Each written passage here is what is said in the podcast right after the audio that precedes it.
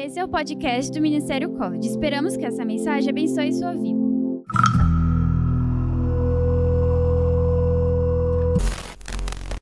Shalom, faróis! Gente, eu tô desanimada, hein? Misericórdia, vou cantar de novo. Shalom, faróis! É, tá indo, né? Olha, gente, é muito bom estar aqui com vocês. Isso é uma honra mesmo, de verdade. E com muito temor a Deus, né? Eu tô aqui. E a palavra principal que eu quero trazer para vocês nessa tarde é o que temos feito com a liberdade que temos. Uma das, essa frase tão profunda é algo que o Senhor ministrou muito no meu coração durante meu tempo no Egito, porque nós estamos no Brasil, um país com tanta liberdade, muitas vezes nós não fazemos nada com a liberdade que nós temos. Eu, é, também, só que o que Deus me levou a questionar, a me perguntar sobre isso, é o porquê, né? Porque a gente não faz nada com essa liberdade que nós temos, enquanto existem tantos lugares também que necessitam disso, né? Da verdade de Cristo, dessa libertação é, uma coisa que o Senhor me trouxe muito à revelação é que isso está muito ligado, que muitas vezes nós não entendemos essa real liberdade, a liberdade que nós temos em Deus. Eu gostaria que vocês abrissem a Bíblia de vocês em Gálatas 4, do 3 ao 7. Opa, eu trouxe uma Bíblia árabe aqui para mostrar para vocês, aí eu estava abrindo ela, ainda não cheguei nesse nível, não.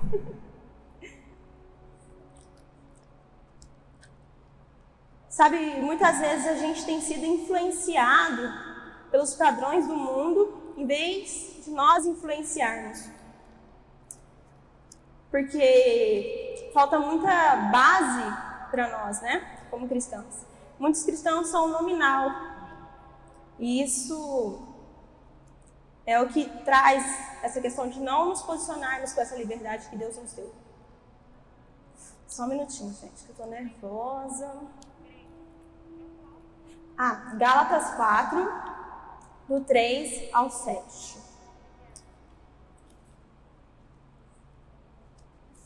Oh,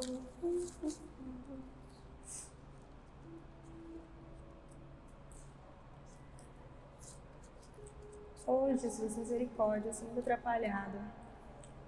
Só um minuto, gente.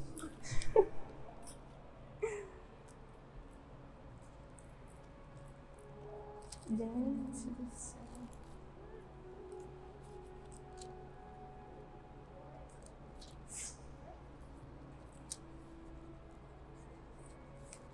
Achei para Deus. que diz assim, gente, do 3 ao 7. Assim também nós, quando éramos menores, estávamos escravizados aos rudimentos do mundo. Mas quando chegou a plenitude do tempo, Deus enviou o seu filho, nascido de mulher, nascido sob a lei, para resgatar os que estavam sob a lei, a fim de que recebêssemos a adoção de filhos. E porque vocês são filhos, Deus enviou o espírito de seu filho a nosso coração. E esse espírito clama: Abba, Pai. Assim você já não é mais escravo, porém filho. E também, como filho, herdeiro por Deus. Sabe, o que me trouxe muito é que às vezes a gente, tem, a gente entende que recebemos essa filiação de Deus, mas nós nos portamos como escravos ainda, porque a gente não recebeu essa transformação da nossa mente. E o que me entristece muito é que quando nós olhamos para as mídias sociais de hoje, uh, a gente vê que existe muita palavra, existe também muitos discursos da defensão de divergentes X, Y, mas pouco Cristo. A gente pega a Bíblia e pegamos só aquilo que nos condiz, não, não ela por completo, sabe? Isso é muito triste, porque esse tem sido a influência dessa geração. O Espírito de Deus é quem testifica a nossa real identidade. Quando recebemos o Espírito Santo, ele nos dá o direito de sermos filhos de Deus e somos restituídos através de Cristo e voltamos ao propósito original de Deus. Quando nós recebemos o Espírito Santo em nossas vidas, ele testifica em nós que nós somos filhos de Deus. E nós precisamos nos posicionar nisso. Nós só entendemos essa identidade no nosso secreto com Deus. Sabe qual é o maior problema dessa geração? É que nós somos considerados a geração que menos lê a Bíblia. A geração que é mais inconstante no nosso secreto com Deus. Se nós temos essa inconstância, se nós não temos essa leitura, essa base na palavra de Deus, que é a verdade absoluta, Não tem como nós entendermos quem somos, porque quanto mais nos aproximamos de Deus, mais entendemos quem nós somos. Porque em Gênesis 1 diz que Deus nos fez conforme a sua imagem e semelhança. Por causa da queda, essa imagem foi quebrada, mas Jesus veio para a restituição disso. É, se nós não nos aproximarmos de Deus, se nós não, não entendemos quem somos em Cristo, não tem como a gente viver a nossa real identidade nele. Não tem como nós vivermos nosso real propósito. A questão é que a gente é a geração fast food. A gente não está acostumado a viver os processos, a gente não tem paciência para viver os processos com Deus. Nós não temos paciência em buscarmos em Deus quem nós realmente somos, qual é o propósito dele nas nossas vidas. Mas o principal propósito de Deus, antes de qualquer coisa, é nos relacionarmos com Ele. O principal propósito de Deus é que nós venhamos refletir a Sua imagem aqui na Terra. Só um minutinho.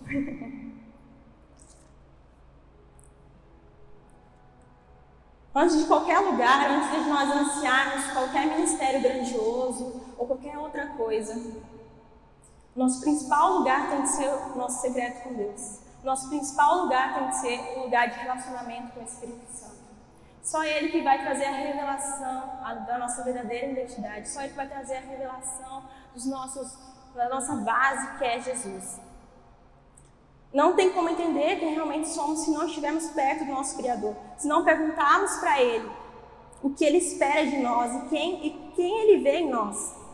A grande problemática desse mundo é que nós temos buscado agradar os outros. O que mais nós vemos é que procuramos muito agradar os outros, é, muita fama, muitas outras coisas, e não procuramos agradar a Deus. Esse tem que ser nosso principal ponto de partida em tudo que nós fazemos: agradar a Deus, não aos homens. De nada adianta sermos aprovados por homens e sermos reprovados por Deus. Eu gostaria de ler com vocês em Romanos 8, 5.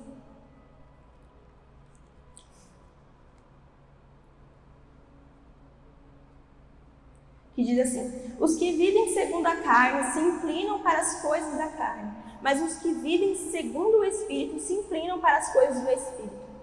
Pois a inclinação da carne é morte, mas a do Espírito é vida. E lá no 8 diz assim: Portanto, os que estão na carne não podem agradar a Deus. Não tem como a gente agradar a Deus se a gente vive segundo a nossa carne.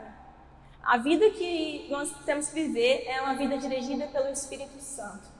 Somente assim nós podemos agradar a Deus. Em Gálatas 1, 10 diz assim: por, Paulo está né, tá falando aqui, por acaso eu procuro agora o favor das pessoas ou o favor de Deus? eu procuro agradar as pessoas. Se ele estivesse procurando agradar as pessoas, eu não seria considerado servo de Cristo. Paulo está dizendo aqui que ele não procura agradar a homens, mas sim, sim Deus. Nós, como cristãos, como dizemos que somos, nós temos que buscar isso, agradar a Deus. Será que nossas atitudes, os nossos pensamentos, o que temos vivido, tem agradado a Deus? Tem subido com uma aroma suave a Ele? Paulo ele tinha convicção de sua declaração em Gálatas 2:20, que ele diz assim: "Logo já não sou eu quem vive, mas Cristo vive em mim. E esse viver que agora tenho na carne, vivo pela fé no Filho de Deus, que me amou e se entregou por mim." Paulo ele tinha convicção de quem era Jesus para ele. Paulo entendia o sacrifício na cruz. Paulo ele entendia quem ele era em Deus. Ele não se importava em se sacrificar em prol de Deus. Ele não se importava com se as pessoas iam dizer X, Y dele. O que importava para ele era se ele estava agradando realmente o coração de Deus. Sabe, muitas vezes nós vivemos dessa forma, buscando agradar homens, ser aceito por determinados tipos de grupos, né? É, ser famosos, conhecidos nas mídias e por aí vai. Mas muitas vezes a gente não chega nesse lugar secreto, nós não buscamos o coração de Deus, nós não procuramos realmente agradar a Ele. Esse tem que ser nosso ponto de partida em tudo que nós fizemos, em todas as nossas decisões. Nós temos que refletir a Cristo, porque não somos mais nós que vivemos, mas Ele que vive em nós. Nós não temos que nos deixar ser influenciados pelos padrões deste mundo. Assim como Romanos 12, 2 diz que não. Que este, perdão, gente. Romanos 12, 2 diz que não podemos nos conformar com os padrões deste mundo, mas precisamos transformar, transformar através da renovação da nossa mente, do nosso entendimento, para que a gente conheça qual é a boa, perfeita, agradável vontade de Deus. Essa transformação ela só é possível à medida que nós conhecemos mais a Deus. Sabe? Ela só é possível à medida que eu leio mais a palavra de Deus. Ela só é possível à medida que eu entendo a verdade de Cristo sobre a minha vida. À medida que eu tenho uma comunhão com o Espírito Santo, que é quem testifica a minha verdadeira identidade, é que eu vou entender isso. Mas assim, o versículo que eu quero deixar aqui para vocês, que é algo que queima muito dentro de mim, sabe?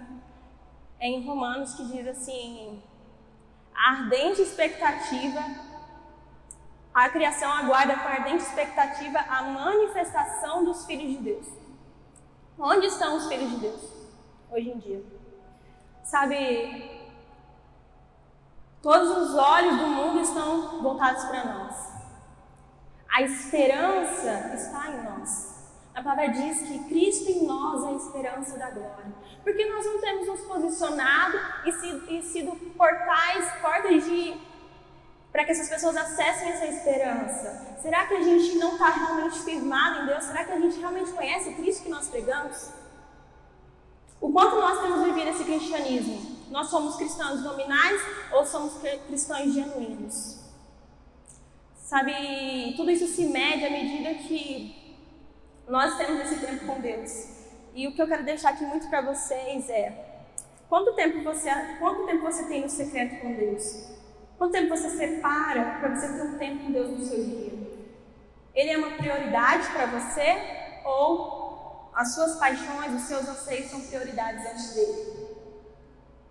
Lá, quando estava no Egito, uma das coisas que mais me chocou, assim, né? Que eu admiro, mas ao mesmo tempo me entristece, de certa forma. É a devoção que aquele povo tem ao Deus deles, a Allah. É muito lindo. O povo jejua, gente, durante um mês. Do nascer do sol ao pôr do sol, sem tomar nenhum copo de água. Para que haja remissão, né? Porque eles fazem de errado e tal. Eles jejuam, eles têm suas orações, eles oram cinco vezes ao dia. Muitas vezes nós, como cristãos, negligenciamos dez minutos com Deus.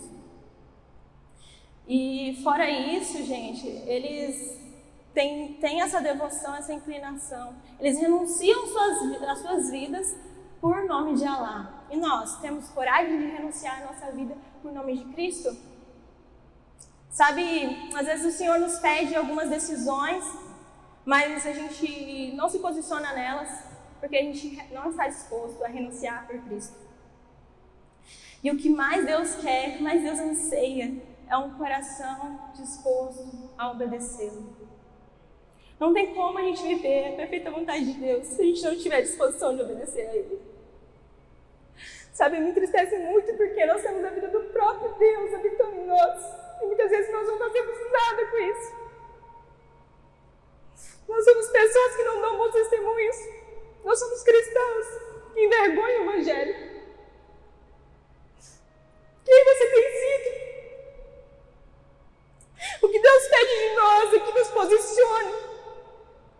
Você é filho de Deus, então se posicione como filho de Deus. Como filhos, nós somos parecidos com o nosso Pai. Ele nos chama a viver a santidade com Ele. Santidade não é castigo, gente. É honra. É bênção. Por que a gente negligencia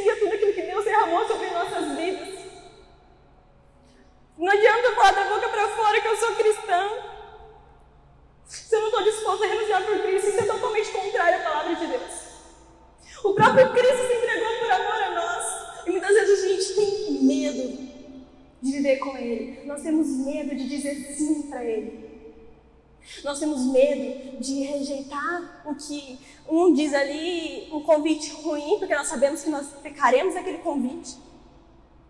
Nós temos medo porque, porque nós temos temor a homens, não temor a Deus.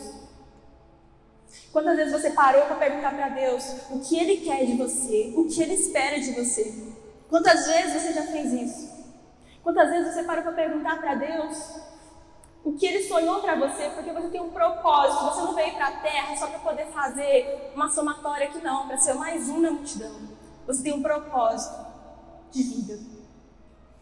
Você faz, Deus nos chama a sermos co-participantes da sua obra.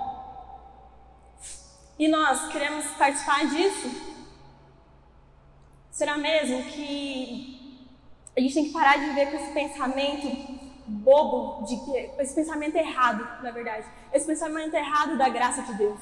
A graça de Deus não é liberal, assim, no sentido, ah, eu vou fazer o que eu quiser, eu posso pecar o quanto quiser, porque a graça de Deus está sobre minha vida. A graça de Deus também é a lei, gente. A graça de Deus é o limite que Deus nos coloca para nós vivermos. A graça de Deus não significa que você está com liberdade para pecar. Não. Cristo veio mostrar através da vida dele. Ele foi 100% homem, 100% Deus, que era possível vencer sim o pecado. Através do Espírito Santo. Jesus dependia do Espírito Santo. Jesus tinha o seu secreto com Deus. Mas ele precisava, ele era 100% Deus. Porque nós que somos humanos errantes, não temos isso. Porque nós não somos constantes nisso. A igreja está perdendo muito feio aí. Existem tantas coisas que estão se levantando, né? Conceitos, mas nós não sabemos nos posicionar. Por quê? Porque nós não conhecemos o verdadeiro Jesus. Porque nós não buscamos verdadeiramente na Sua palavra, onde está todas as respostas. Se eu perguntar aqui para vocês quem lê a Bíblia todos os dias, eu tenho certeza que nem todos vão levantar a mão. Como, como se nós dizemos sermos cristãos se nós não fazemos o básico do cristianismo? Sabe, uma coisa que eu sinto muito forte é como se o Espírito Santo estivesse falando pra gente. Igreja, desperta, por favor. Desperta,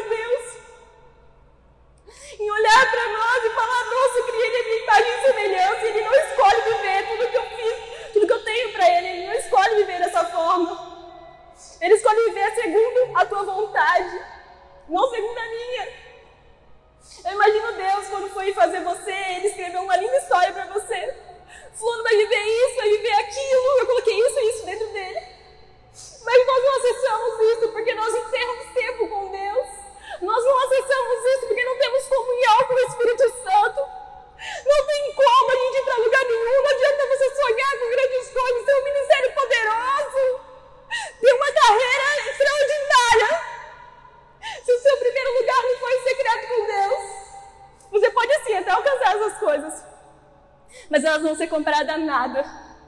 Imagina quando vocês morrerem e chegar lá no céu, sabe? Isso é meu maior medo. Deus olhar para mim e falar: Filha, você não viveu tudo aquilo que eu preparei para você lá na terra. Imagina que tristeza, gente. Um Deus tão extraordinário. Acredita em mim e você. E nós fazemos o que com isso? Nada. Nós escolhemos viver segundo os padrões deste mundo, mas nós não escolhemos viver os princípios da tua palavra.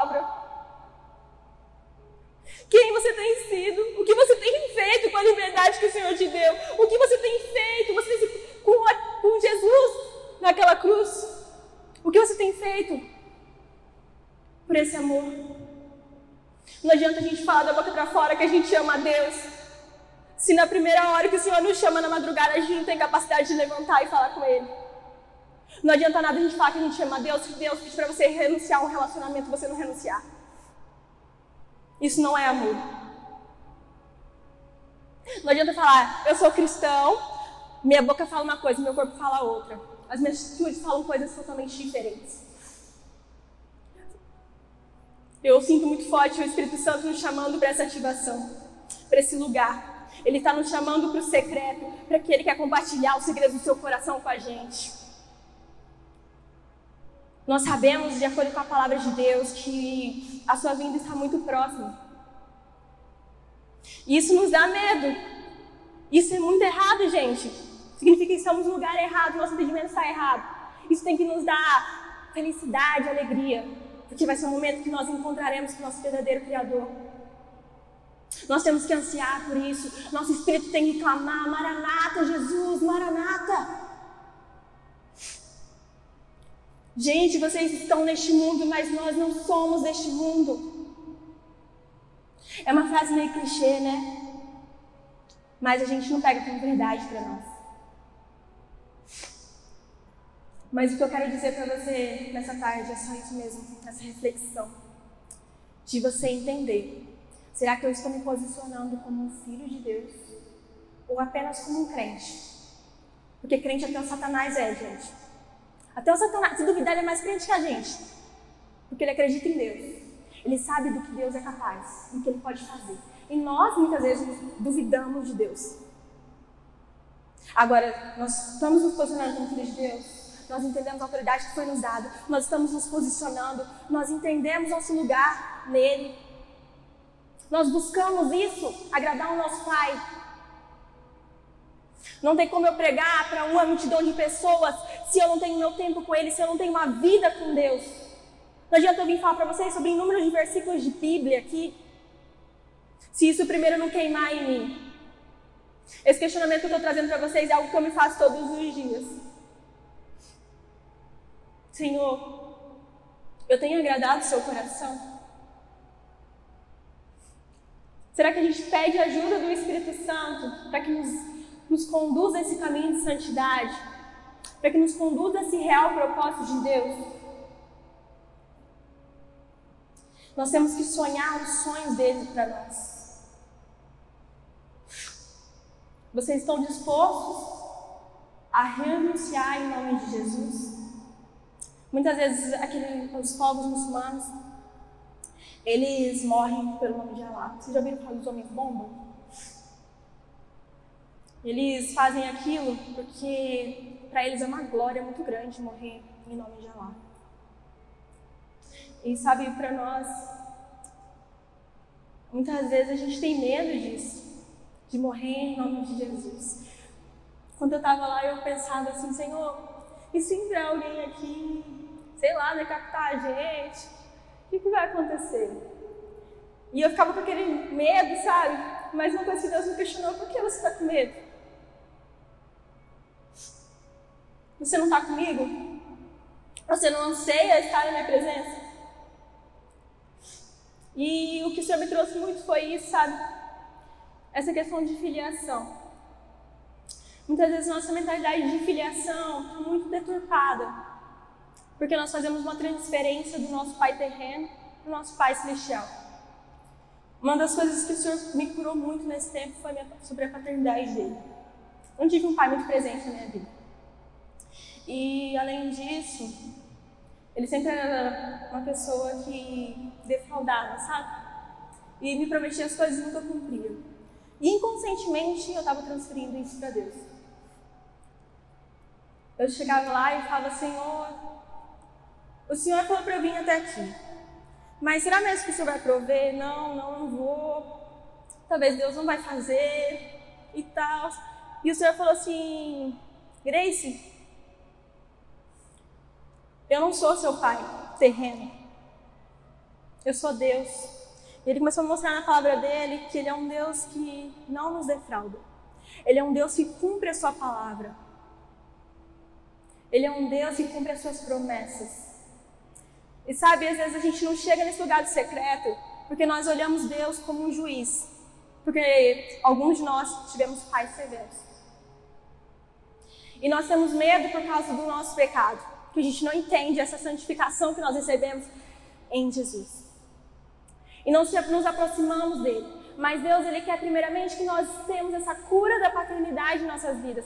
Porque o nosso físico reflete no espírito. E no espírito reflete no físico. Então nós precisamos passar por essa cura primeiro em nossas almas. Nós precisamos entender quem nós somos em Deus. Nós precisamos entender essa filiação que recebemos dele. Para que a gente possa se posicionar verdadeiramente da forma como Ele anseia da gente. Nós precisamos buscar o Deus bíblico. Nós precisamos procurar buscar o verdadeiro Deus. E é somente aqui, gente. Só aqui que vai ter as instruções da sua vida. Tanta gente que está preocupada com os próximos passos, não sabe o que fazem. Vou perguntar para vocês, eu tenho certeza que nem todos vão saber me responder qual o seu propósito de vida. Ou vai estar ligado a, ah, meu propósito de vida é conquistar isso, é me formar nisso, ah, eu vou casar, ter tantos filhos. Mas o seu principal propósito de vida não é esse. Nós somos chamados a sermos conforme a imagem e semelhança de Deus. Esse é o principal propósito, nos relacionarmos com Ele. Jesus veio para que esse livre acesso ao Pai fosse aberto. E porque nós não estamos na sessão do Pai? Antes, lá no Antigo Testamento, tinha todo um ritual para que a gente acessasse a, a, acessasse a Deus, né? Tinha sacerdote, tudo, enfim. E somente uma pessoa podia fazer isso. Nossa, gente, que tristeza. E hoje em dia a gente tem esse livre acesso, essa total liberdade, nós não fazemos isso. Por quê, gente? Qual tem sido sua prioridade no lugar de Deus? Qual tem sido a sua prioridade? Responda para você mesmo. Uma das coisas que me entristeceu durante esse tempo no Egito a gente estava trabalhando com as crianças na praça e lá a gente não pode falar abertamente sobre Jesus, né, explicitamente. Então nós falamos através de princípios. E uma das nossas líderes lá falou assim pro anfitrião que tinha recebido nós, missionário, é, vamos falar sobre o Deus amigo. E ele virou para ela e falou: Como você vai falar sobre Deus amigo se Alá não se relaciona? E eu comecei a imaginar aquelas crianças, gente. Com medo do escuro, com medo de algo, buscando a Deus, mas elas não vão buscar, porque o Deus que elas creem não se relaciona. E o nosso Deus se relaciona com a gente. Ele anseia isso. Ele quer compartilhar o segredo do coração dele com a gente. E a gente negligencia isso. A gente compara isso a nada. Não adianta nada a gente querer influenciar o mundo, todas as áreas da sociedade, se nós não estivermos nesse lugar.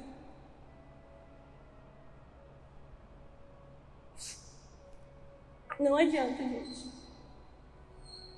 Se eu não entendo a minha identidade em Deus, eu não sei quem eu sou. Se eu não entendo quem eu sou, eu não sei para onde eu vou. Isso é algo que nós temos que pensar. Se falar para vocês escreverem o plano da salvação, nem todos vão saber fazer isso. Isso é muito triste porque isso é o básico da igreja. Cristianismo não é só você vir nos cultos.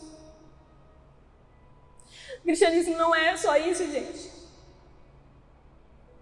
Cristianismo não é só os encontros com Deus. Você não precisa esperar o encontro com Deus para você ficar chapadão no Espírito Santo. Você não precisa esperar outros congressos para você. Você não precisa esperar pessoas específicas para receber a resposta de Deus. Você pode acessar isso porque você é filho de Deus, porque a vida de Deus está dentro de você. O próprio Espírito Santo está dentro de você. Nós precisamos parar com isso porque o cristianismo vai muito além dessas portas. Vai haver dias que não vai existir mais isso. E o que, que você vai fazer? Você não vai ser mais a igreja? cristianismo é além disso. Não adianta eu ficar ouvindo aqui o que o Gui, o pastor Gui fala, o que o pastor Giovanni fala, o que o apóstolo fala, e eu não trazer como verdade para minha vida. E eu não me questionar da forma como eu estou vivendo. cristianismo é confronto, gente. Não é só carinho na cabeça, não. Deus é amor, mas Ele é justiça. Ele espera que a gente se posicione. Ele espera que a gente dê nome para o nosso pecado. Ele espera isso de nós. Precisamos ser conscientes da responsabilidade que temos. Eu gostaria de orar com você nessa noite, se você pudesse colocar em pé. Em nome de Jesus. Esse foi mais um Pod College. Se você gostou, compartilhe com seus amigos e até o próximo.